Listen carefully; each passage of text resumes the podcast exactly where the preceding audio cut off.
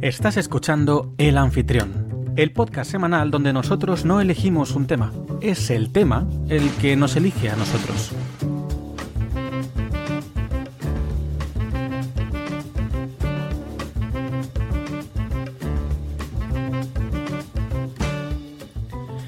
Mi nombre es Rubén Gómez Amaya y soy quien te acompañará durante la próxima hora para que descubras conmigo qué sorpresas nos esperan hoy. Quinta temporada, episodio número 2. Si has llegado hasta aquí, probablemente haya sido porque ya nos conocías o porque te has equivocado. Sea cual sea la respuesta, tienes suerte de escucharnos. Por si no lo sabes, puedes encontrarnos en plataformas como Podimo, Spotify, Apple Podcasts, Google Podcasts, iBooks o Amazon Music, entre otros. Hoy tengo conmigo a Jorge Pérez, editor y nuestro analista geek de confianza, y Alejandro Rufus, nuestro community manager y cinéfilo empedernido. Equipo, bienvenidos. ¿Cómo estáis? Pues ahí vamos, bien, bien, bien. Primer programa para mí. Primer programa para ti, Rufus. Claro. la semana pasada mi apretadísima agenda social, bailes en la embajada y todo eso, pues me impidieron, me impidieron estar. Es la embajada porque es como un Batman de la vida, pero en formato. Claro, por supuesto. Yo me muevo en unos niveles altísimos de sociedad, Don Simón del Bueno en Tetrabrí y cosas así. ¿Y tú, Rufus, qué tal? Eh, tú, Jorge, ¿qué tal? Fue que lío ya. Rufus ya, ya Rufus ya está. Es como no quiero dejar hablar a Jorge. Eh, Estoy eh, bien, bien, doblemente bien. Vale, y Rufus, entonces, ¿cómo estás? ¿Bien, Rufus? ¿Ha quedado claro que estás bien, Rufus? Venga, Jorge. Y entramos en bucle. Yo bien, aquí a Agustillo. porque he cerrado la maldita ventana. Eh, porque antes, no sé si se os estaba colando el sonido. Pero tengo como a todos los puñeteros niños debajo de mi ventana. Porque es, el patio es enorme, pero han decidido que el mejor momento eh, es cuando vamos a grabar, ponerse debajo de mi ventana. Y es el mejor sitio. Que el parque está más lejos y la piscina también estaba más lejos, pero ahí ese es el sitio. Bueno, eh, Cosas de la vida, cosas del. ¿Cómo es esa canción? Cosas de la vida, cosas del amor. No, no sé, me estoy inventando. Es una canción antigua de tu época, Rufus, si tú no te la sabes. ¿Escuchaste el programa pasado, Rufus?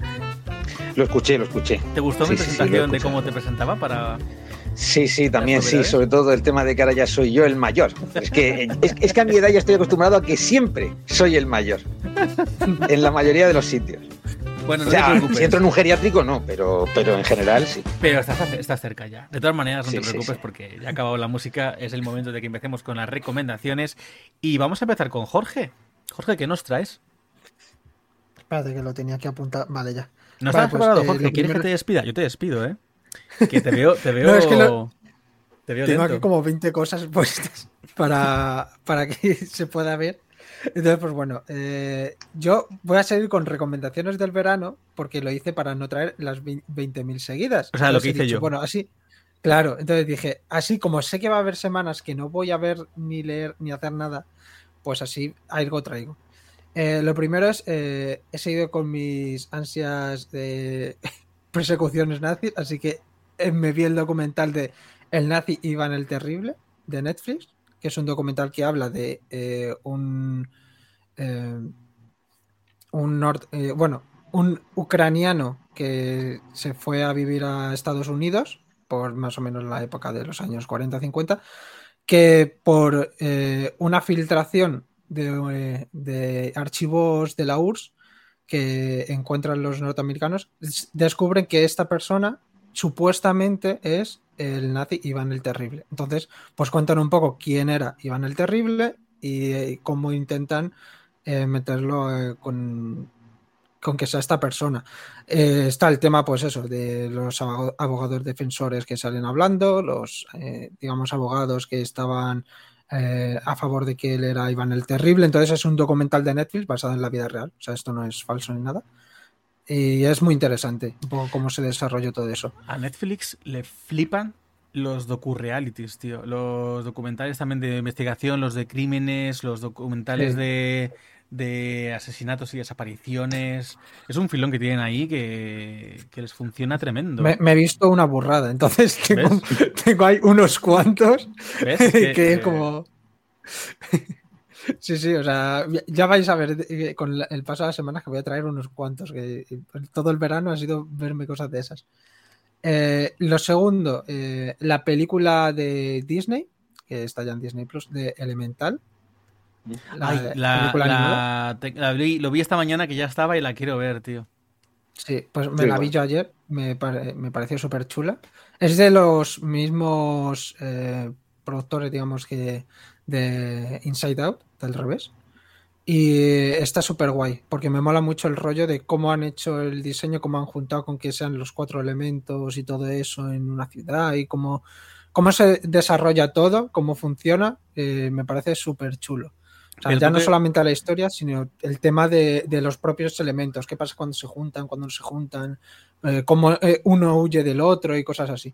Pero tú que lo has visto, ¿no te resulta un poco ya repetitivo no por los elementos en sí, pero al final, eh, es que llevo un tiempo a esta parte, Pixar, incluso Disney también, pero Pixar yo creo que más, tiene ese rollo, mira, Inside Out, por ejemplo, es muy rollo de eso, de, bueno, no es por comunidades, pero es muy diferenciado cada personaje, cada emoción, ¿no? Y cómo tienen, aprenden a interactuar entre ellas. Eh, Zootrópolis de Disney, cuando salió, hablaba de cómo los propios animales se dividían por regiones, eh, grupos sociales y no sé qué. Mm. Eh, eh, como que, y ahora no me vienen más, pero sé que hay más ahora mismo. Ejemplos hay un esquema ahí. Sí, ese esquema de, de, de como... No sé, ¿no, ¿no resulta un poco ya repetitivo? Y por eso a mí me da un mm. poco de miedo ver Elemental, porque digo, a ver si...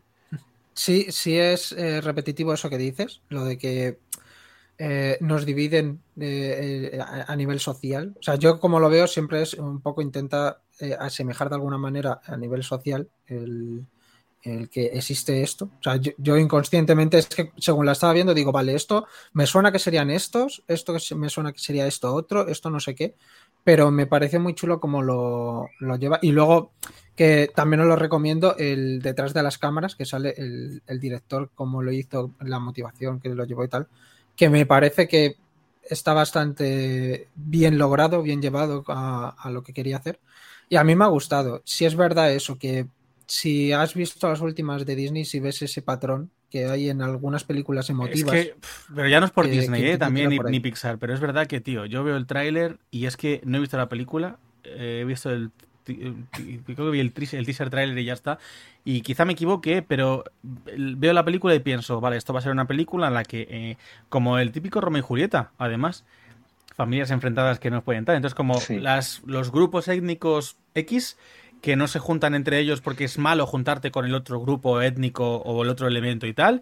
Entonces llegan dos de cada familia, de cada elemento, y entonces se juntan por las circunstancias de la vida que les hace juntarse y se enamoran y justo al final, antes de llegar al final, algo ocurre que el que estaba más proclive a juntarse hace que se aleje y la persona que estaba más proclive a estar lejos eh, se tiene que esforzar el triple porque la ha cagado y entonces demuestra que ha cambiado y de pronto todo el mundo es feliz y contento porque los elementos deciden juntarse de alguna manera y aprenden a convivir juntos. Eh, que quizá no tiene que ver esto y entonces a mí me da la vuelta de tuerca que me rompe el esquema y digo, ¡Oh! no iba sobre esto, me has roto el culo, Pixar, gracias, pero... Mm, Al final es eso. Y me pasa con esto, me pasa con muchas películas del estilo, que parece que he visto una, vistas todas, y me toca un poco las narices, por eso tengo ese miedo de verla.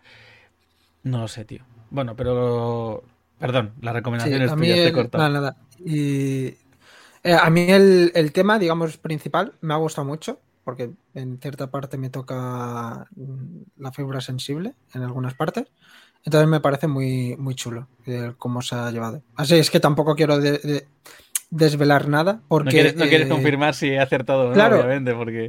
Eh, no, ya no solamente eso, sino que eh, yo cuando me puse a verla no esperaba que fuera a hablar de, de un tema en concreto que luego habla. Que digo, anda, pues me, ha gustado, me ha gustado por dónde ha ido y cómo, cómo lo ha llevado.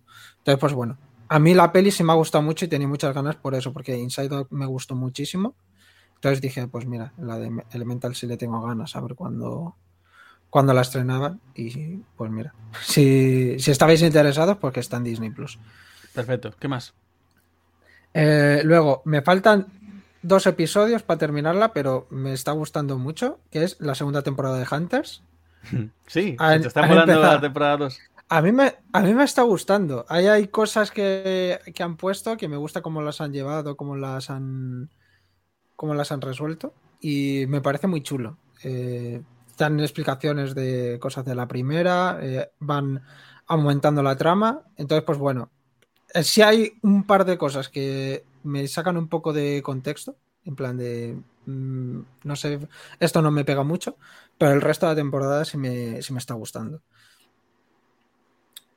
Y luego ya para terminar, simplemente era para que Rubén la metiera en el... Eh, era la excusa para que Rubén la metiera en, el, en Spotify, en el, la playlist que tenemos. Es una canción súper clásica, pero tiene que ver con un tema que traigo hoy, que luego lo, diré. Eh, The Final Countdown de Europe. Vale. Apuntada. Eh, Rufus, tus recomendaciones. Mis recomendaciones. Yo traigo para empezar un libro. Un libro que tiene un título un poco así al decirlo, lo conocerá más gente. Llevo una temporada que leo cosas que no me llaman nada la atención. Yo me las termino ya por, por un sentido, de, porque tengo sentido del deber. Y yo empiezo un libro, yo me lo termino. Aunque sufra como me pasó con 50 sombras de Grey. Pero bueno. Qué duro. Oh. Total, que, el primero es eh, Esa puta tan distinguida, de Juan Marsé. Mm, oye, pero esa palabrota, ¿por qué tan fea así que has hecho? pues porque lo pone el título. Si ya tengo un dilema muy grande para cuando yo haga reseña en Instagram, que no sé cómo ponerlo para que no a me hacerlo? Es verdad. Claro, es que no lo sé. Diré, hoy voy a hablar de esa. Pero bueno, eh, eh, el título, la verdad es que va perfecto para, para el libro dicen que es una dicen que es un libro crepuscular del autor, ¿no? En plan, aquí ya iba mal, pero como es el primero que me leo de él, pues me da igual, porque a mí me ha parecido estupendo. Entonces va sobre un asesinato que hubo en la posguerra, en un cine, una prostituta en Barcelona que fue asesinada y a un guionista eh, o sea, un escritor durante la, durante la transición española le encargan un guion para una película sobre aquello que pasó. Y en realidad lo interesante de la novela es el tema de la memoria de que ninguno recordamos realmente las cosas como fueron. Nadie. o sea, el, que diga, yo recuerdo aquello palabra por palabra, todo lo que pasó, detalle, mentira. Nadie. Todos lo pasamos a través del tamiz de, nuestra percepción y eso ya lo deforma todo. Y dos personas no recuerdan lo mismo de la misma manera, ni se han fijado en los mismos detalles y hasta te inventas cosas. Eso me parece que se llama el dilema del testigo, que es que, que nadie da un testimonio sobre lo mismo. Varias personas ven un mismo hecho, nadie lo cuenta de la misma manera. Eso, es lo más interesante, de la novela. Sí, es muy interesante y es lo que mejor trabaja esta novela, encima relacionado con la historia de España, con el pasado, con cómo se recuerda, con tal.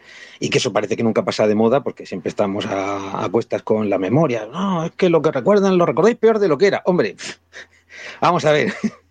es difícil recordarlo peor de lo que era porque ya era bastante malo, como para que encima le pongamos más todavía. Entonces, eh, eh, está muy interesante. Y como siempre se está además también sacando a colación el tema de la transición, si se hizo bien, no se hizo bien, si se hizo mal o no se hizo mal, pues eh, la verdad es que el libro es actual, te lo leas cuando te lo leas. la segunda recomendación es una serie. Es una serie. No sé si aquí se ha mencionado alguna vez, la verdad. Pero es The Blacklist. The Blacklist, yo no la he recomendado, pero y no, creo que no la hemos mencionado nunca, creo. Pero sabes que mi madre es súper fan de The Blacklist. Eh, yo cada vez hago más fans porque se la menciona a la gente y se acaban enganchando a, la serie. Yo me vi hasta la temporada 2, terminé la 2, me parece. Pero es que, claro, luego la vida y luego siguieron haciendo temporadas, es como yo ya no veo más. Claro, sí, va por la 10. Va por la temporada 10. Yo tengo a medias la 9. Es de Fox y la ponen también en Netflix. Es que, pues es que siguen estirando y estirando y estirando. A mí, la serie, yo voy a decir que me gusta entera, pero no al 100% porque hay un personaje que es de los principales, que es Elizabeth King, que es la gente es que... que es insoportable. Es, un personaje que, uf, uf. se hace totalmente insoportable eh, en todo momento. Y pero en cambio el personaje protagonista, el que hace de, porque a ver, la serie para quien no la haya visto, pues yo lo digo, es de un criminal, el criminal más buscado, que se entrega voluntariamente. Esto pasa en el primer episodio, no hago spoiler, tranquilidad. y se entrega en el primer episodio pero solo quiere hablar con una agente novata que se llama Elizabeth King y piensa dar una lista de criminales de los que ni el FBI sabe nada. Y a mí me gusta mucho porque el protagonista es James Spader y a mí me encanta ese hombre desde que salió en Stargate. Eh, y como curiosidad, que salió en ah, Stargate, pero que también es... ¿Eh? Que yo la, yo la tengo pendiente, que es esa serie que muchas veces te han recomendado, pero siempre dices, bueno, ya la veré porque es larga ya cuando tenga más tiempo, tal. Claro, son muchos episodios cada temporada. Cosas así, claro. Spider también hizo una serie hace poco de abogados que no recuerdo el nombre. Boston Legal. Boston Legal, gracias. Con William Sandner, además. Con William Sandner, que era, era una serie bastante curiosa y entretenida. No era de lo mejor del mundo, pero estaba bastante bien. Y como curiosidad, eh, James Spider también es quien pone voz puso voz a Ultron en mm. eh, la venganza, eh, la era de Ultron, en Los Vengadores 2. Y nada más. Eh, Yo por eso recomiendo que la serie se vea, si quien pueda, porque sé que hay gente que le da urticaria a ver las series en versión original, pero yo recomiendo verla en versión original porque el doblaje concretamente de ese personaje de Raymond Reddington, el de James Spader, es malísimo. Y en cambio su voz en versión original es, es que te quedas escuchándola Da igual que sea un discurso sobre que va a matar a 40, pero, pero te lo quedas escuchando embelesado porque, a ver, se nota que además que a él le gusta su voz. Es la clase de persona que tiene buena voz y le gusta escucharse así. Y le gusta escucharse, le gusta escucharse. Sí, sí, y a sus personajes ya los ponen así. De hecho, este Raymond Reddington lo que hace es que da unos monólogos a veces hay una cosa que no entiendo. Con esto no hago spoiler, pero a veces hace monólogos de tres minutos a un personaje al que luego mata. Entonces. Yo eso me acuerdo de las primeras temporadas. Es como, ¿qué haces? ¿Por, qué? ¿Por qué te deleitas tanto contigo mismo? ¿Qué, buscas? Claro, ¿para qué le explicas todo lo que le has contado si luego le vas a pegar un tiro? No lo entiendo, pero bueno, es parte del encanto del personaje. Y ya como última recomendación es una película que no ha visto casi nadie, me parece, ha pasado prácticamente desapercibida por los cines, se llama Barbie. he ido a ver Barbie, la he visto dos veces, a falta de una la he visto dos veces. Y me quiero pronunciar sobre esta película, no voy a decir de qué va porque la gente ya más o menos lo sabe, pero me voy a pronunciar como señor mayor que soy, porque parece ser que hay señores mayores a los que le ha causado urticaria esta película. Y yo quiero decir que a mí no solo no me ha causado urticaria, a mí me ha gustado la película mucho. La verdad, me han gustado las interpretaciones, me ha gustado el guion, me ha gustado la historia, cómo la cuentan, todos los detalles que tiene, que el verla dos veces me ha ayudado a darme cuenta de que hay cosas que se me habían pasado, había pasado por alto en la primera vez y en la segunda estupendo. Detalles, frases, mensajes ocultos, guiños a cosas sobre Mattel y sobre Barbie, etcétera. Y me ha gustado mucho. Y las bromas muy bien hiladas y muy. algunas muy ácidas, muy. Mm, sí, o sea, sí. Yo no. Sí. Yo ahí quiero dejarlo, pero muy, muy potentes. De hecho, yo quise hacer el, el Barbenheimer como mucha gente y al final solo hice el Barben. Nunca hice el Heimer yo, vi Oppenheimer primero y mucho después. Yo aún no he visto Oppenheimer, la tengo pendiente. Bueno, diré, mis recomendaciones era una, pero me has recordado con tu libro a otro libro que también por el título, me he acordado por el título realmente, que es un libro, el último libro que escribió Gabriel García Márquez. Em, sí. ¿Sabes cuál es? No es lo más potente que tiene Gabriel García Márquez, porque tiene muy potentes, pero es un libro que yo disfruté mucho y me impactó mucho me impactó mucho. Memoria de mis putas tristes. Ya empezamos con un señor de noventa y pico años que lo que quiere hacer básicamente antes de morirse es acostarse con una niña menor. Y se va a un... Sí, se va a, un... Bueno, no quiero contar más porque en realidad va mucho más allá de eso, pero la premisa es esa. Un hombre de noventa y muchos años que sabe que se va a morir y que lo, una cosa que quiere hacer es ir a un prostíbulo ilegal donde trafican con menores y acostarse con una niña de 12 y 13 años. Y, eso, que es una cosa muy turbia que te impacta mucho, cómo es cómo se desarrolla, qué es lo que ocurre realmente a raíz de eso y ahí lo dejo. Es un libro que me impactó, que me gustó bastante y que me he acordado ahora con tu recomendación y quería meterla también. Y la recomendación real que yo quería traer es un juego que, un videojuego que realmente salió en 2016. Fue un, fue un fiasco, fue un fiasco absoluto. Mm, porque prometieron el oro y el moro y nos encontramos con, con que fue un vendehumos. Era un estudio pequeño que, que, se las dio de importante y se lo comieron con patatas. Yo, me lo, yo, yo estaba a full con ese juego, me compré, me compré la edición especial, me, me, dieron una camiseta que hasta tiré del enfado, vendí el juego intentando defenderlo durante el primer mes, pero es que era indefendible, lo vendí y, y horrible. Entonces, ¿qué pasa? Que de un tiempo a esta parte no paran de hablar de vez en cuando del juego de nuevo y tal, y que si no sé qué, que si no sé cuánto, que, que cómo mejoran todos estos años, que realmente han cumplido lo que prometieron, pero no de salida, qué cagada de salida, pero sin embargo ahora es un juego muy competente, no sé qué, siguen metiendo actualizaciones, todas son gratuitas, bla, bla, No Man's Sky. No Man's Sky. Mm. Entonces, ese juego, No Man's Sky, es un juego que he decidido volver a comprarme, jugándomela, no está de oferta, he decidido volver a comprármelo y lo estoy disfrutando como un niño. Es, ahora sí que es una maravilla y tiene muchas tramas, tiene personajes que te vas encontrando, hablas con alienígenas que no entiendes, pero tú deduces lo que te dicen y lo traduces de tal hasta que puedes ir aprendiendo el idioma de estos, de estos alienígenas preguntándoles para que te ayuden, palabras sueltas, mejoras tu nave de diferentes maneras, tienes que, generar el recurso, por ejemplo, ¿quieres eh, recargar el hiperpropulsor? Tienes que generar antimateria. ¿Cómo generas antimateria? La generas a través de estas cosas. ¿Cómo lo haces? Consiguiendo recursos y además de eso con una máquina que transforma este recurso a este otro. Te creas un, elemento con otros materiales que vas construyendo y vas, vas engarzando. Em, te haces tus refugios, haces no sé qué. Es un juego muy vasto, muy grande es para explorar y pasártelo bien, obviamente, pero sobre todo porque es divertido descubrir las cositas que están, ahora sí, las cositas que te van ofreciendo, ¿no? Así que nada, recomendarlo desde aquí, no sé cuántos años después, ya digo que salió en 2016-2017, así que imaginaos. Y Yo lo jugué hace, hace poquito, en plan hace un año, creo que justo ahora por septiembre-octubre que lo sacaron para la Switch.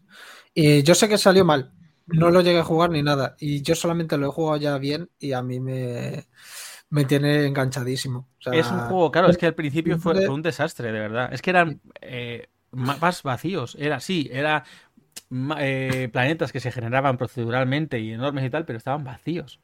Y animales, uno o dos bichos raros por ahí, ahora está lleno de animales, que eso también mola. No había nada que hacer, solo moverte por... Las, texturas eran peores que ahora también, no sé, era... Era otra cosa. Y nada más, eso quería comentar yo como recomendación. a menos que quieras comentar algo más, Jorge, antes de cerrar recomendaciones, paso a temas. No, yo, yo lo que quiero comentar es, eh, ¿habéis aprovechado el día que no está Patri para decir palabrotas o os habéis puesto de acuerdo? Solo, hemos dicho, solo hemos dicho lo de, putas porque viene el título. sí, sí, y además la misma. Es que es, verdad, es que, eh, pero porque realmente viene el título de, los libros. Son, son los libros los que influencian mal las malas influencias. No leas libros y no te encontrarás con palabrotas. Claro. Autores. autores? No sabéis qué títulos ponéis. De verdad, ¿eh? Qué, ver, qué desvergonzados. Em, empezamos con los temas. Rufus, empieza con el tuyo. Pues sí, como la semana pasada no estuve y era, digamos, la vuelta a la rutina, la vuelta al cole, la vuelta al trabajo, la vuelta a ciclista, que también está. Pues el caso es que quería comentar algo sobre la vuelta porque siempre me ha llamado la atención cómo cambia la cosa cuando uno vuelve de las vacaciones y es un niño y, cómo cambia cuando uno es un adulto en muchas cosas, evidentemente. Aparte de que están más lejos del suelo, hay más cosas que cambian. Y, y yo quería comentar, por ejemplo, cuando uno vuelve a su casa después de las vacaciones, y has estado fuera, porque yo vengo de una generación que en aquella época se podía ir todo el mundo de vacaciones.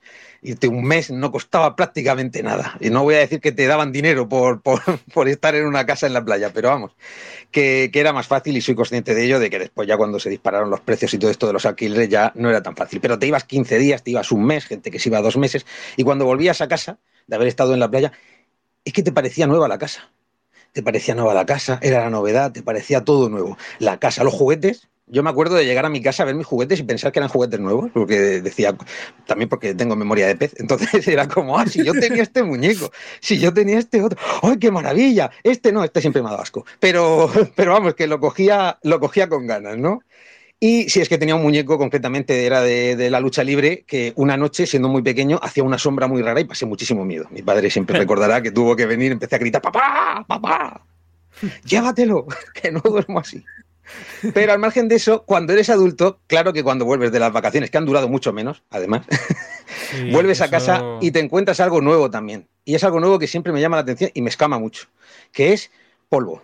Da igual lo bien que, hayas dejado la casa, la puedes haber dejado cerrada cal y canto. Si la has dejado abierta alguna ventana, pobre de ti, sobre todo que hubo hace poco aquí una tormenta que movió mucho polvo y la verdad es que fue terrible. Pero siempre encuentras polvo. Y lo que me parece inquietante es que el polvo se supone que el 85% es células de piel muerta. Vamos a ver, si nadie ha estado en mi casa y la he dejado limpia y me he ido, ¿de quién es la piel que se ha convertido en polvo en cada superficie. ¿Por dónde se ha colado? ¿De quién es? ¿Por qué tengo que tener células epiteliales de gente que no conozco en mi casa? ¿Qué clase de, intrusión es esa? Quizás tu piel muerta que se quedó por las paredes y no sobre superficie y cayó.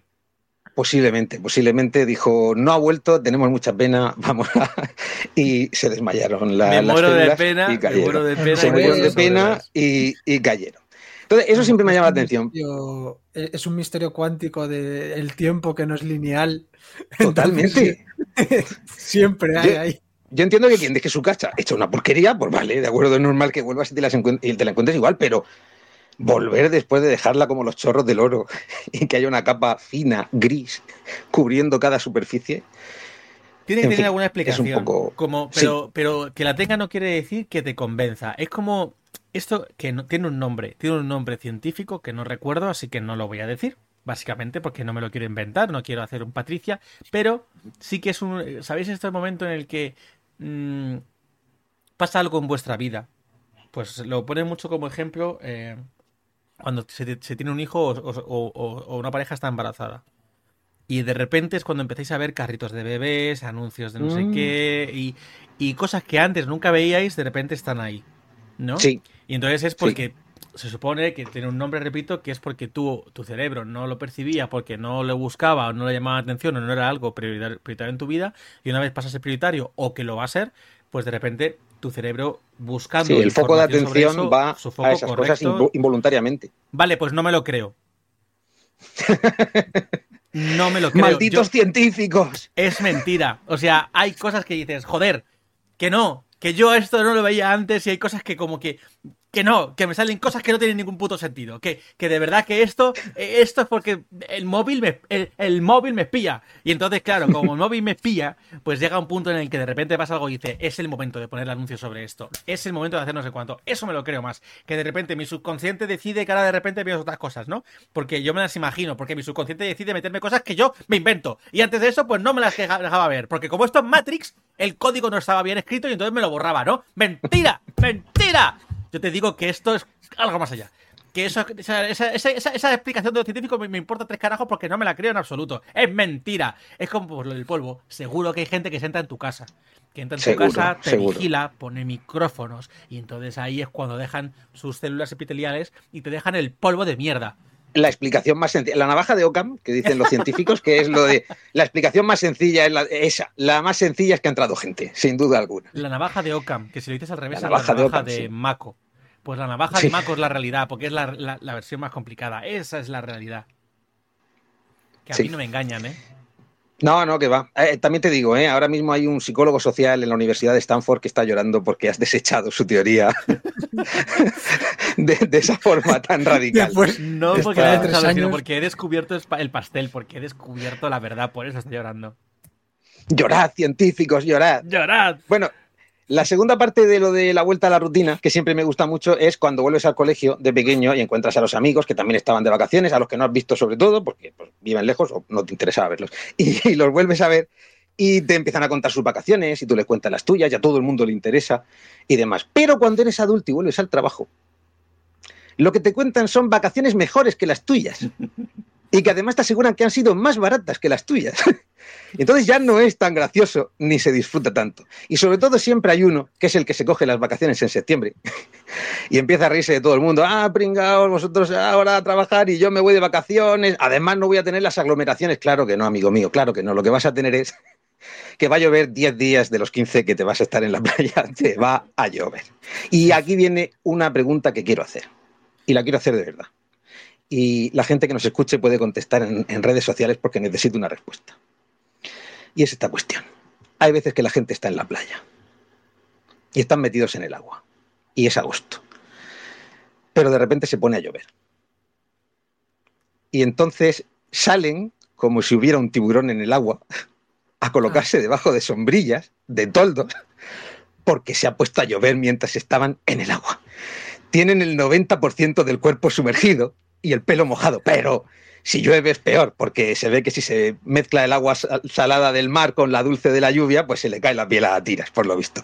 Esa madre que empieza a gritar, ¡salirse del agua! Que vaya a coger una pulmonía, yo vaya a morir, yo voy a enterrar y me van a enterrar a mí después. Pues no lo entiendo, de verdad. Es una cosa que. Porque mi madre era de esa. Mi madre me llamaba y me decía, salte que te vas a mojar. Vamos a ver, mamá, que no me puedo mojar porque ya estoy mojado. Es una redundancia, pero me tenía que salir. Que te, vas te remojas. Entonces, pues por favor, quiero que respondan. porque yo no lo entiendo. Yo nunca lo he hecho, pero, pero eh, te, acompaño en el sentimiento, porque lo he vivido. Hay gente que lo hace y, es incomprensible. Yo he tenido suerte porque a mí me dejaban y era como se está en el agua, está lloviendo, sigue en el agua. yo si tuviera que contestar, es un privilegio. Asocio a que cuando te bañas en el mar, con el calor, sol despejado y tal, asocian eso a que el agua está caliente y no te vas a resfriar.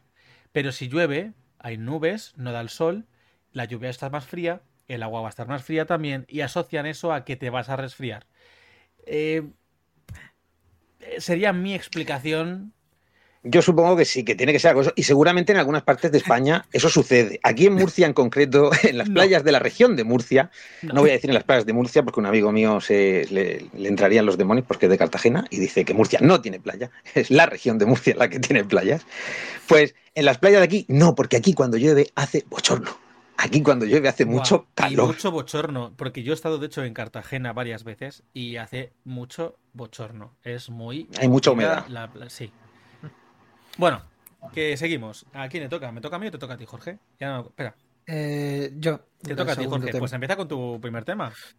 Pues yo, eh, seguimos en la región de Murcia, porque yo tuve una boda en, La Manga este fin de semana, así que nos quedamos por ahí. Eh, la boda, que como particularidad es que tenía temática de Harry Potter. Entonces me pareció muy chula algunas cosas, como que por ejemplo las mesas iban por clases. En plan, a mí me tocó la clase de pociones, había otro que tenía clase de ah, defensa contra las artes oscuras, entonces cada mesa estaba eh, con una temática. En la mía había un montón de, pues eso, de como pociones y cosas así, que yo me quedé con la duda de si eso era alcohol o era agua solamente con, con color. Digo, no sé, la habrán puesto ahí para luego, a lo mejor yo qué sé. Seguro que estabas como, ojalá sea alcohol. claro, es que se estaba así, digo, a ver si alguno lo hace, de lo prueba tal, porque no quiero ser yo el que encima es de Madrid y se pone a hacer el, gamba, ¿sabes? Entonces digo, pues bueno, yo, me voy a quedar aquí Sí, sí. Félix Felicis. Perdón, sigue, sigue. Tal cual. Entonces, bueno, eh, aquí veréis que eh, le pasa a Rubén para que vaya poniendo imágenes y demás. Ya las habré eh, empezado a poner ya. Sí, luego también estaba el menú, era la carta que te dan de Hogwarts. O sea, era tal cual, con el sellito, no sé qué, me pareció súper chulo. Y la verdad es que toda la decoración está. Era entre clásica de, una boda y tal, pero también con cosas de Harry Potter. O sea, la, tarta también era de Harry Potter, era una snitch y cosas de esas. Entonces, muy chulo todo eso. O sea, es la primera vez que he ido a una boda y ha sido tan temática que, no sé, me ha, parecido súper super curioso todo eso. Y pues bueno, que eh, me gustó mucho la boda. Y lo que sí quería decir es eh, que hay gente que es muy gilipollas porque la, boda... La gente es muy gilipollas. Sí, sí, pero la gente que no vino, porque me parece muy triste eh, no ir a la boda de, tu hija porque se va a casar eh, tu hija con otra mujer. Hubo bastante gente así, por no deciros de que eh, la mayoría de gente invitada eran amigos. O sea, había muy pocos familiares. Entonces, hubo mucha pullita eh, eh, en concreto una que, porque sí conozco a la persona que era muy de ese rollo, muy de persona católica, de esto no lo admito ni jamás, y no fue a la boda, y le lanzaron una de, por mucho que, los, que os joda, os deseo que seáis muy felices, así que yo me quedo con esa frase, y que no entiendo la gente que se comporta así o que piensa de esa manera para simplemente gente que se supone que quieres tanto como es tu propio hijo. Que no te engañen. Si no fueron era porque era una boda de Harry Potter. Yo creo, yo creo. Yo si alguna vez me caso, en el hipotético y extraño y lejano y poco probable caso de que me case, eh, si ocurre, mi boda también será temática y será de Batman. Oh.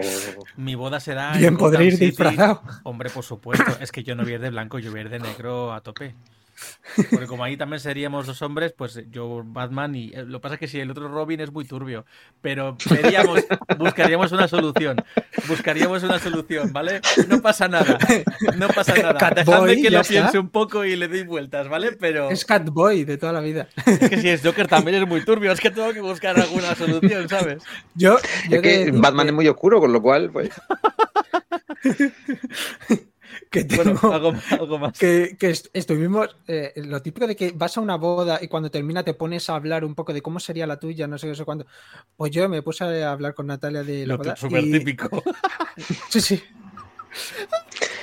A mí me habla alguien de cómo me voy a casar en una boda y esa persona no sale ya de la boda, seguramente. No, ahí va. Espera, que se queda liado. Un momento. Ostras, pues a mí me ha pasado muchísimo de que se han puesto a hablar de, cómo sería su boda, no sé qué, e incluso la propia boda. O sea, que. Entonces, pues mm, ya tengo ya cosas ahí que apalabradas y tal. yo creo que se va a iniciar una guerra en mi boda, pero bueno, todavía. Es, que tiene que ver contigo, Rubén, entonces luego ¿Tiene que ver conmigo? Pero yo qué he hecho ahora. Bueno, vamos a seguir, vamos a seguir, que esto no puede acabar bien. Eh, que además vamos muy mal de tiempo, que los siguientes temas sí son largos. Entonces, yo me habría gustado que estuviera Patri hoy, pero hoy Patri no ha podido venir por cuestiones varias, así que, aunque sí tenemos su sección, luego lo hablaremos. Eh, Jorge, ¿tú has visto el vídeo de la sección al final? No, al final no lo. Ay, Jorge. Yo Muy mal. Sí, pues sí, luego lo comentamos rápidamente. Que, que no se me vaya la, la perola. Sí quería comentar esto porque es que vosotros dos no lo vais a saber, ¿vale? Pero cuando relanzaron OT, porque por cierto, ahora estaban. Eh, mañana, según hoy grabamos, mañana es el último casting que hacen en Madrid, eso. Y, y luego ya empezarán en OT, pero en Amazon Prime Video, que es donde lo van a hacer ahora. Y cuando relanzaron OT, pero allá por 2017, si no me equivoco, 2017, creo recordar así, eh, la cantera, si no fue esa, fue la siguiente edición, tal, fueron, hicieron tres ediciones, hasta 2020, que fue cuando pasó la COVID y pasó todo el rollo, ¿vale? Pues había uno, uno de los bailarines que yo era muy fan de los bailarines, que se llama Luis Herreros. Y yo estaba enamoraico, enamoraico del bailarín. Yo estaba diciendo, me encanta este bailarín. Bueno, pues es que no una, sino ya unas cuantas veces me lo he encontrado. La primera vez me lo encontré en Tinder, cuando yo todavía tenía Tinder, ¿vale? O sea, mm, y obviamente yo dije que sí y nunca recibí un, un, match, pero bueno, ¿qué le vamos a hacer? Otra de las veces donde yo trabajo, en la ciudad donde trabajo, que lo he mencionado aquí alguna vez, pero esta vez no lo voy a hacer, yo una vez bajando por un barrio de una zona en la que yo iba a pillarme un piso de alquiler en su momento, de repente le veo salir en ese bloque del, del bloque de pisos andando hacia la Renfe como iba yo también hacia esa dirección y yo, ¿ese es Luis, Herreros? Aproveché para mirarle el culo, estuvo muy bien, pero más allá de eso poco más pude hacer porque el chico es que es un poco tal. Pero es que el otro día me lo volví a encontrar, me lo encontré el lunes pasado. Eh, y igual, en la Renfe, yo estaba de camino al trabajo y él iba de camino a, su casa porque debe seguir viviendo allí. Y está, qué feo está, por favor. ¿Qué tiempos aquellos en los que tenía un tupé y ahora tiene un pelo. A ver, no soy el mejor para hablar de pelos, pero es verdad que en este caso, pues tiene la raya en medio de hace tiempo y chico, no te queda bien. No. Pero es que yo no soy famoso, tú sí. Entonces, a ver si, o al menos eres una persona un poquito más importante que yo. Córtate el pelo. De verdad, es que no. Y estaba ahí, es que literal, yo estaba sentado en una vez del vagón y él estaba de pie a mi lado. Y era como, chico, Luis Herreros. Eh, quién te ha visto y quién te ve. Nada, solo quería comentarlo. Pero claro, no es lo mismo cuando no sabes de quién estoy hablando. Pero ahí lo Claro, yo es que estoy como. Patricia, tú que escuchabas el episodio. Fue una decepción. Bueno, eh, siguiente tema. ¿El culo también o eso ya no lo viste? Vamos a ser honestos, ¿vale? El culo lo intenté mirar, pero eh, tenía una camiseta un poco holgada mm. y tampoco. Eh, además se puso apoyado en la pared y tal, y no. Tampoco, tampoco me, me, dio mucha pena, la verdad. Es que el lado había otro chico que era mucho más guapo, joder. Que no era famoso, pero ya está, sin más. No sé. Se me, me despisté con otra cosa. Bueno, que a lo que va.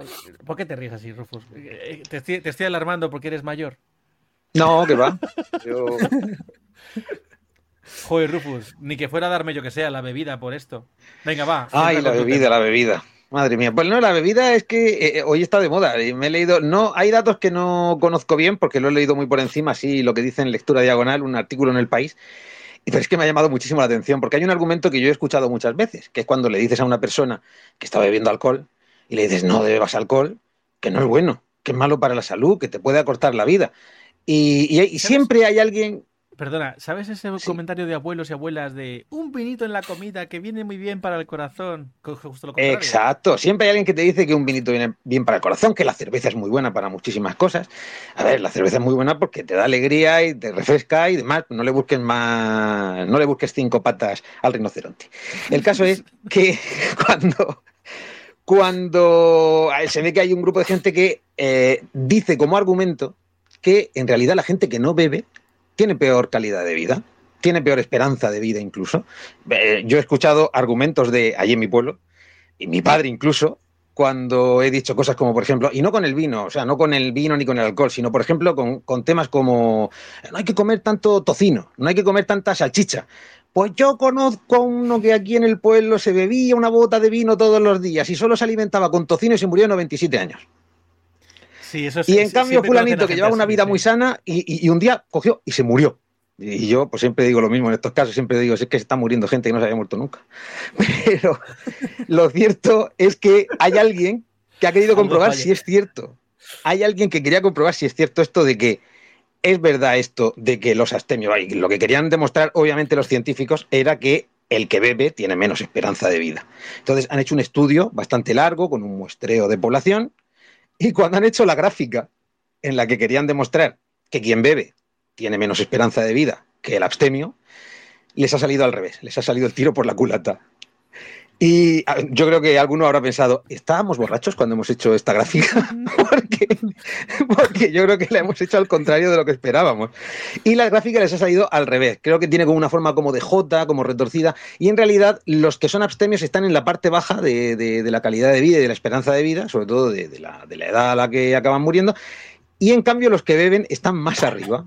Claro, ya los científicos lo típico. Vamos, Claro, están, hasta arriba de, todo.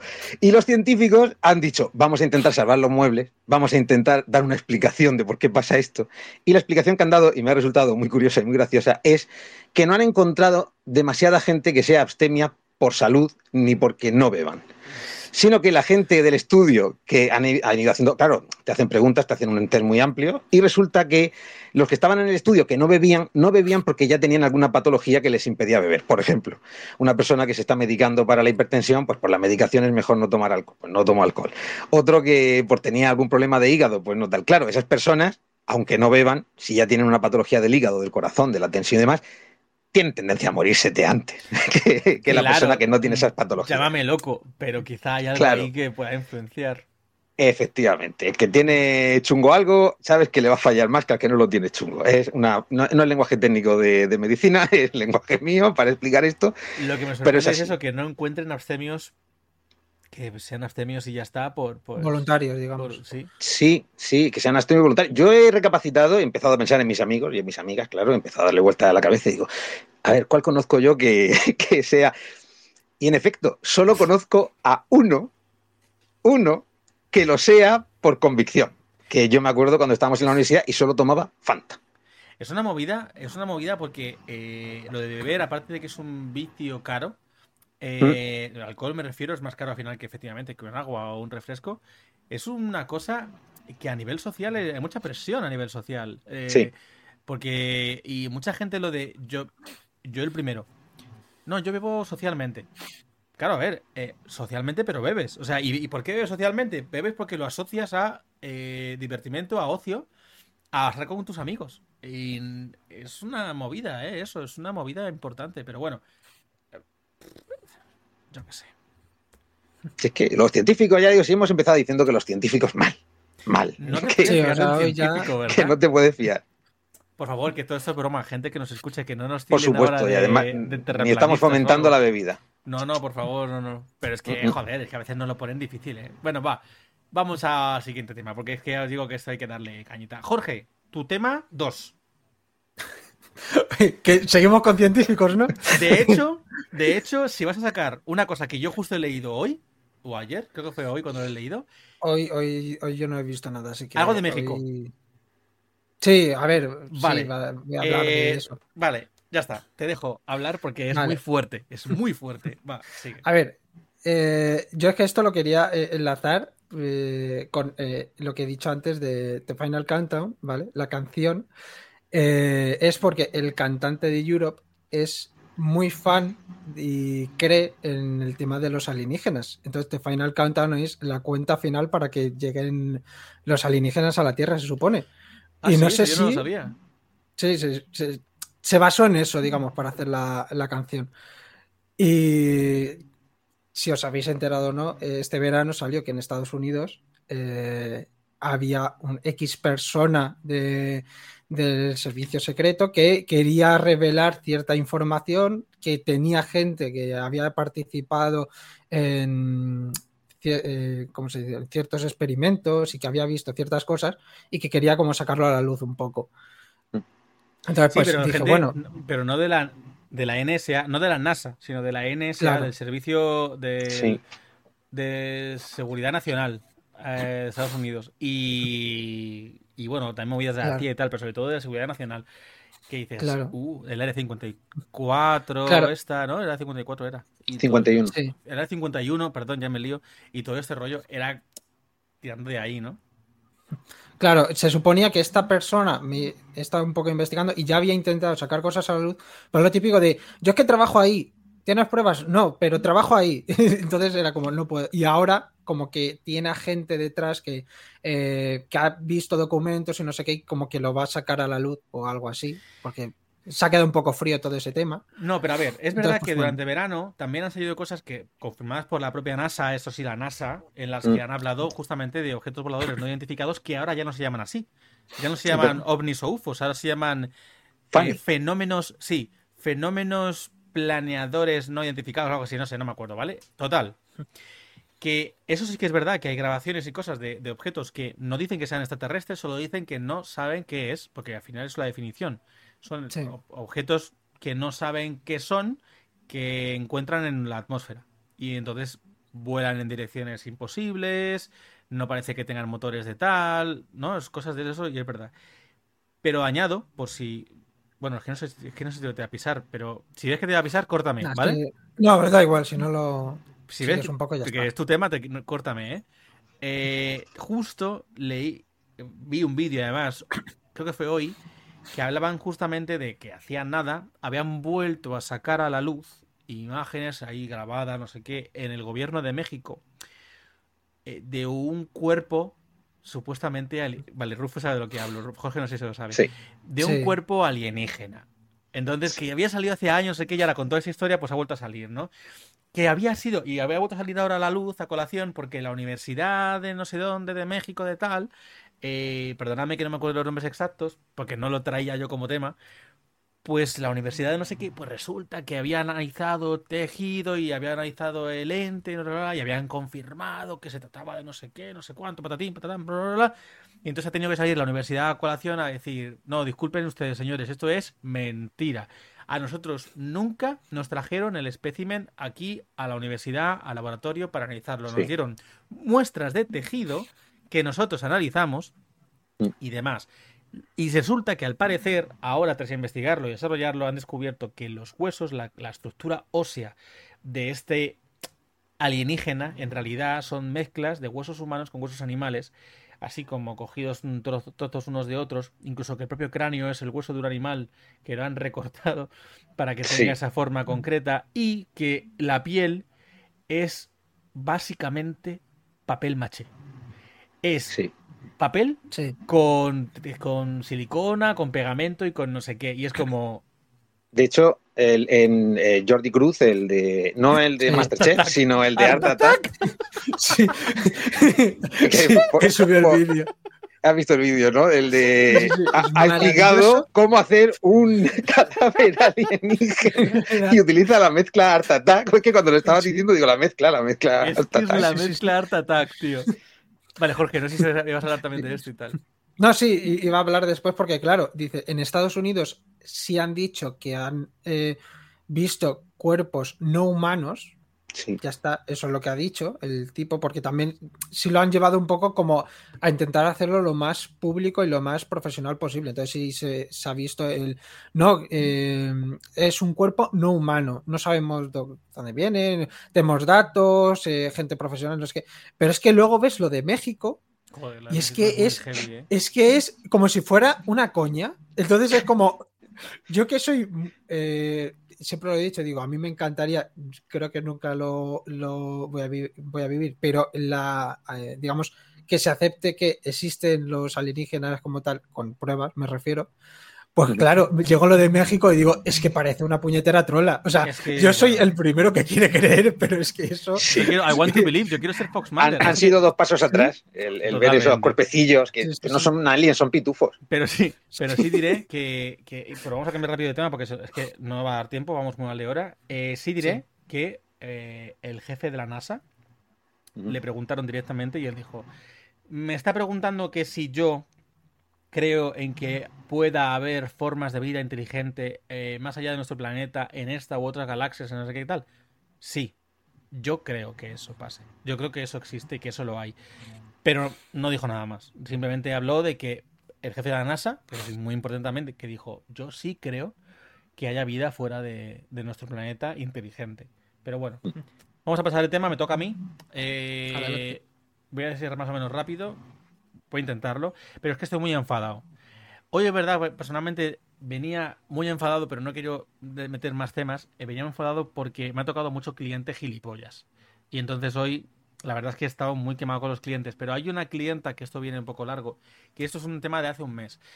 Antes de nada, quiero explicaros que hay una marca muy importante que, que es alemana, que se llama AEG, AEG Electrolux, Electrolux Zanussi. Esas tres marcas pertenecen a la misma casa, AEG, AEG, Electrolux y Zanussi, y que una de ellas Electrolux, antes de que la comprara AEG, Electrolux iba por libre, y antes de ser Electrolux se llamaba Lux.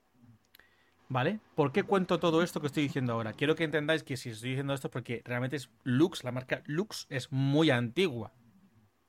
Muy antigua. Existe, yo creo que Rufus conocerá la marca Lux. Poca gente conoce. Perdóname, es que no puedo evitarlo. Rubus conocerá la marca Lux. Yo estaba antes de que existiera la Lux, propiamente dicha, las bombillas, antes de las bombillas, con lo cual. Y Rufus dijo, hágase la Lux, ¿sabes? Bueno, perdón. Y entendí una antorcha. Y entonces, total, que no quiero pirarme, no quiero pirarme con esto. Eh, Lux, es una, Lux es una marca muy antigua que evolucionó en Electrolux y que luego compró EG y que es una marca importante y demás y todo eso. Es una buena marca, ok, lo que tú quieras. Repuestos pueden ser más o menos caros y tal. Y dentro de la política de la empresa, con como muchas otras a nivel de repuestos de electrodomésticos o repuestos en general, de electrónica y demás, que buscan que no arreglemos, sino que compremos, que generemos más residuo, lo que hacen es abaratar muchas veces aparato nuevo con respecto a lo que cuesta un repuesto, por ejemplo, para repararlo o arreglarlo, cosa que es vergonzosa. Pero así funciona la industria y la gente lo permite con eso del comercio libre y el neoliberalismo, ¿vale? Dejando esto a un mm. lado, no es en lo que iba a entrar hoy, sino que Lux como tal, aunque ya no existe, aún hay piezas de Lux. Concretamente, quiero hablar de un aspirador del año La Polka, de la marca Lux. Un aspirador que la señora que lo compró, estas señoras estas, lo siento, pero es que tengo que decirlo así, no señora, viejas, viejas, reviejas, que son pellejas asquerosas, que son malas como un cáncer, que lo que hacen, sí, en su día se gastó mucha pela. Gastó mucho dinero en comprarse su aspirador Lux, último modelo, súper caro, de no sé cuántas pesetas. Pero señora, ya es hora de jubilar el, el, aspirador. ¿Por qué digo esto? Porque esta señora es la típica que tiene, dada, bueno, la que tiene contratada a una mujer extranjera, no voy a decir ni siquiera de dónde es, una mujer extranjera, que trabaja para ella no sus dos, tres, cuatro horas un día a la semana, sino que va todos los días a su casa durante unas cuantas horas a trabajar, por supuesto no está de alta, no está, no, no, cotiza, no está de alta la seguridad social, es una mujer que trabaja en negro y que eh, como tal pues no tiene derecho ninguno y como está necesitada pues la señora lo sabe y la explota. ¿Qué ocurre? Que esta mujer de lo que es básicamente normal, que es trabajar casi como una esclava para esta otra señora, para la vieja, trabaja limpiando mucho. Entre otras cosas, para limpiar usa el aspirador Lux del año La Polka. Se ha roto la manguera, básicamente por uso.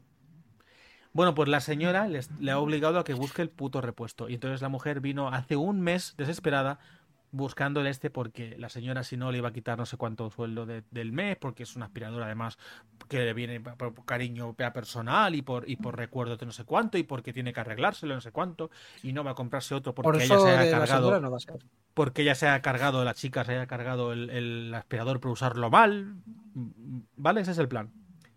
Vale, eh, tras un mes hemos conseguido encontrar la puta pieza. Pero es que la pieza Hablo de la manguera de un aspirador, la parte que es el tubo flexible con el agarradero que tú agarras, que es la empuñadura, no tiene más. El tubo luego va aparte. Esa manguera flexible, esa manguera flexible, si en una en un, precio normal suele ser 20 y algo, 20 y tantos, 30 y algo de euros, que es lo que suelen costar, a veces un poco más, esta manguera le hemos tenido que dar a la mujer de precio 230 y pico euros una manguera de aspirador deluxe del año eh, Catapum Chimpum cuando aún vivía Franco. O sea, una cosa vergonzosa. Entonces, claro, se lo dijimos. Porque además la mujer decía, no, es que en vez de comprarla yo y tal, con mi dinero, digo, pues dile a tu, a tu clienta, a tu, a tu empleada, empleadora, que, que, a ver, que es que es este precio, que es que, es, que, que cuesta menos un aspirador nuevo que, le compras un aspirador nuevo, vaya, que si hace falta que lo pagues, que me parece vergonzoso que te obligas a, te obligue a pagar. Bueno, pues la señora le ha obligado a comprar la manguera. Le ha obligado a que encargue la manguera y nos la ha pagado. Y la ha dejado pagada. Y es como. Eh, que nosotros ya es como. Pero es que además, que os juro que no podía dar menos de ese precio. Que es que me estaban cobrando a mí una millonada. A mí me cuesta 200 euros y pico la manguera. A mí. Claro. Es como. Mm, no te puedo dar menos. Y es que en PvP te están cobrando de 220 a 250 esa manguera si la encuentras, que me costó un mes encontrarla. Y es como, de verdad, la puta señora de los cojones te está obligando ya no a comprarla, a pagarla tú. Porque estás limpiando tú su casa, porque ya si la hubiera usado ya la habría comprado, la hubiera roto ella. Me toca tanto los cojones, me enfada tanto, que es que... No sé yo si eso será legal. ¿Sabes lo que pasa? Que no hay manera de. No hay manera de hacer nada. Ahí. Claro. Y quería venir a, quejarme y a, denunciarlo públicamente, al menos contarlo. Obviamente no me está dando datos personales de Buena queja, pero. Me parece. Es normal, son, son de esas cosas que te, te hierve por dentro la sangre cuando pasan. Sí. Y yo tengo que hacerlo y encargarlo porque no puedo hacer más, claro, pero es como. Eh, hola, la gente se ha vuelto loca los putos clasistas estos de mierda. Contratas a una persona sin darle siquiera de alta, tenerla esclavizada con las horas que le tienes trabajando y porque usa las cosas de todas las horas que le tienes limpiando y le rompe por uso normal una puta aspiradora que tiene más que yo de años. Y es que es como, por favor, qué vergüenza, basta ya. Basta ya. O sea, me parece vergonzoso de verdad. Y está, estoy muy indignado. Muy indignado. Y nada, quería compartirlo. Normal, es que me parece fatal que, te hagan simplemente pagar por algo que es eh, de tu propio trabajo, se supone. O sea, se ha roto por lo que sea, eh, se supone que si esa mujer quiere conservarlo porque es una reliquia familiar, ¿vale? Págalo tú. Es tu reliquia familiar. Claro, Porque entonces, claro, yo le cojo a la señal y le digo, vale, entonces si yo me voy, me llevo la, esa parte de la aspiradora es que si no, o sea, es que no, le veo sentido. No, es que estaba amenazando con una cosa que, una cosa que se ha roto de. Claro, es que pasa eso, que presionan con eso. Y además una cosa que se, que se rompe del propio desgaste del uso. Y encima, siendo la máquina tan antigua. Como no hay, y como no hay un contrato de por medio y no hay nada, y tú estás desesperada porque trabajas de eso, porque no encuentras otra cosa, porque no sabes dónde buscar, y, no, y, es una persona que está aquí sin papeles, que, que para que te den eh, la residencia, nacionalidad y demás, pues es que es una movida, para que te den la nacionalidad tienes que estar aquí muchos años trabajando o viviendo. Diez años viviendo, mm. o no sé cuántos trabajando, o un año tras casarte y movidas así. Es como una jodienda. Entonces, claro, esa mujer, la señora, la vieja, usa eso. Te dice, es que yo te voy a pagar el último sueldo del mes, el último sueldo del mes de tal, y encima te voy a despedir. Y no puedo hacer nada porque no tengo contrato alguno para demostrar, ni para denunciarla, ni para hacer nada. Claro, si es que ese es el problema, que como que tienes que demostrarlo, tienes que tener una, eh, algo, una base documental o algún testigo. Pero claro, ¿quién va, Y te compensa. En ese caso. Te compensa comprar una manguera de aspiradora de 235 euros antes que mandar a tomar por culo a la señora. Pues como la otra que os dije. No, os lo conté esto o no lo conté porque fue durante el mes de verano. Que estábamos cerrados. Pero aunque se alargue un poco, es que tengo que contaroslo, porque fue otra de, vergonzada. Estas asquerosas, porque da igual, es otra tía igual. Eh, una señora que alquila una casa y lo que hace es rentar la casa en la que está alquilada, en habitaciones. Empieza a alquilar las habitaciones de una casa en la que está alquilada, que eso es ilegal. Si tú, estás alquilado, no puedes alquilar la casa en la que estás alquilado. Bueno, pues la tía lo que hacía era alquilar habitaciones. Y alquilaba a una mujer con su hija y su marido viviendo en una habitación, una mujer eh, igual extranjera del norte de Europa. Y total, que usando la lavadora, vete a saber si fue ella o no fue ella, se rompió el cierre de la lavadora se rompió el cierre. Y la señora le estaba diciendo que le había roto la lavadora y que le tenía que comprar una lavadora nueva. Nada. Y que si no, la echaba, porque le había roto la lavadora. Y entonces la mujer encontró el cierre de la lavadora. Nos lo encontró, nos lo encargó a nosotros y le dijo, lo he encontrado para repararlo. Bueno, pues pagó con su dinero el cierre, pagó el montaje que se lo montamos nosotros, nos trajo la puerta para montarlo y tal. Y cuando vino a buscar la puerta, nos cuenta que la señora a pesar de haber encontrado la lavadora, que no habíamos tardado, no tardamos ni una semana en reparárselo eso, que no tardamos nada, en tener la pieza y en reparársela. Bueno, pues cuando viene a buscar la puerta, nos cuenta que la mujer, la, la, la que está rentando, la alquilada esta que está rentando, la ha echado porque no ha querido comprarle la lavadora nueva, aunque se haya reparado y tal. Y le dijimos, ¿y esto? Pues eh, no, es que por no quedar mal con vosotros y pues después de todo el esfuerzo vengo a pagárosla y se la voy a llevar. ¿Te acaba de echar? No, ni se la lleves. No, no, sí, porque tal, porque. Porque bueno, porque. Y luego decimos que los extranjeros son unos cabrones hijos de puta, perdóname. Pero. No. Ah, no. Entonces. Da que pensar. Eh, yo me encuentro cositas, cositas de esas así de veces, ¿eh? Así de veces para pensar.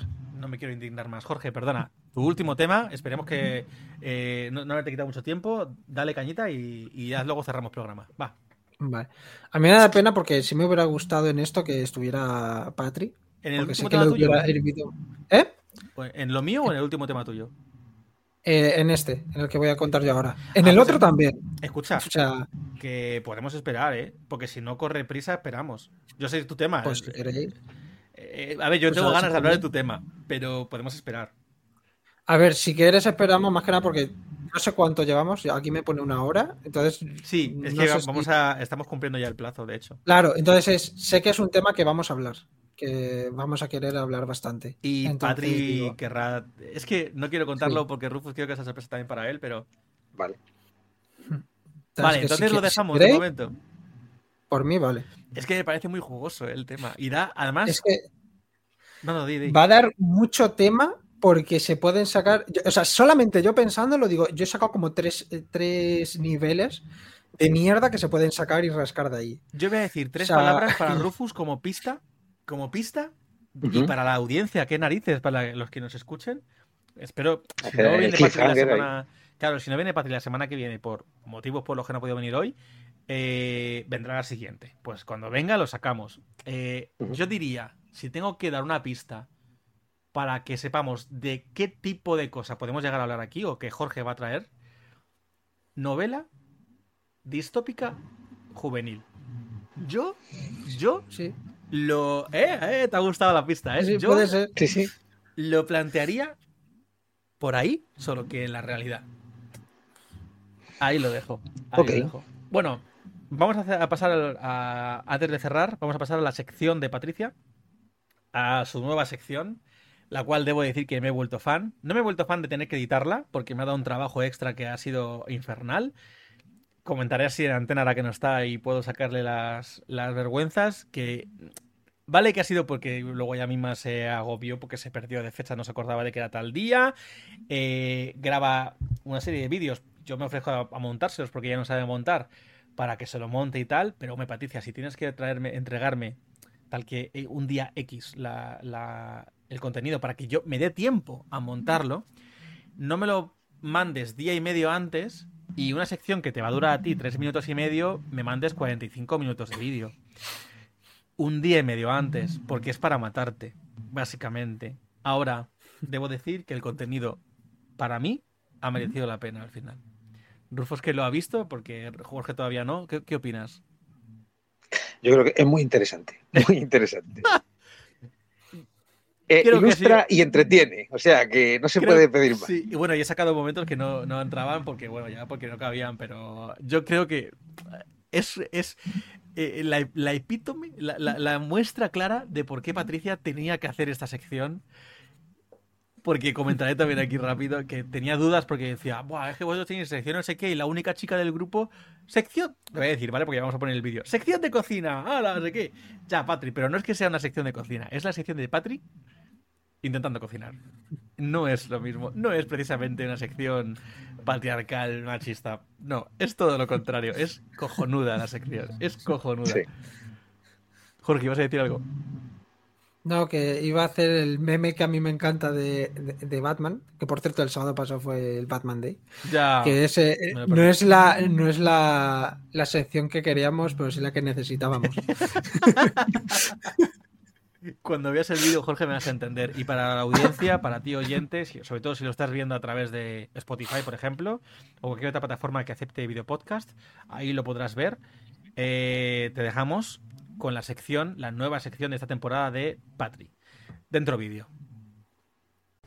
Buenas, bienvenidas y bienvenidos a Adulta Funcional, un canal de cocina del podcast del anfitrión, tu podcast de confianza, en el cual aprenderemos a sobrevivir en la cocina, prioritariamente sin crearla. Hoy vamos a cocinar quiche Es un plato francés es bastante rápido y no era por el otro teléfono móvil porque no tengo ni idea de la receta. Si estoy grabando en el móvil no puedo leerlo en el móvil. Ya estamos aquí, la magia de la edición. Qué rápido. La quiche Lorraine o tarta fría. Básicamente es una base de masa quebrada rellena de huevo y nata o leche mezclado con los ingredientes que te salgan del mismo orto. Yo lo voy a hacer de tomate, brócoli, bacon y champiñón. Primero de todo, una base donde poner la masa quebrada y meterla un ratito al horno. Dios, estoy mala. He de que la masa quebrada también está muy pasada, pero bueno. Esto no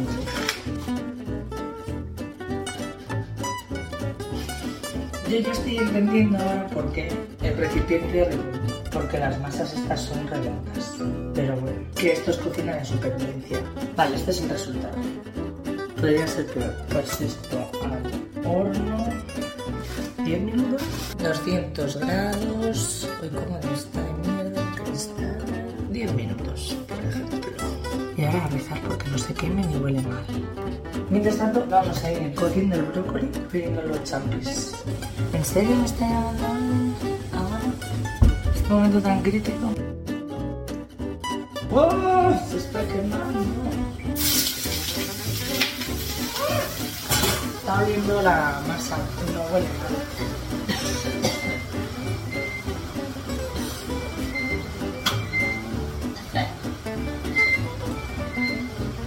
Vale, no la es según abrir el el horno. Nos está quemando. Qué poca fe tengo en mí misma, de verdad. Ah, vale, pues vamos por los tomates. O sea,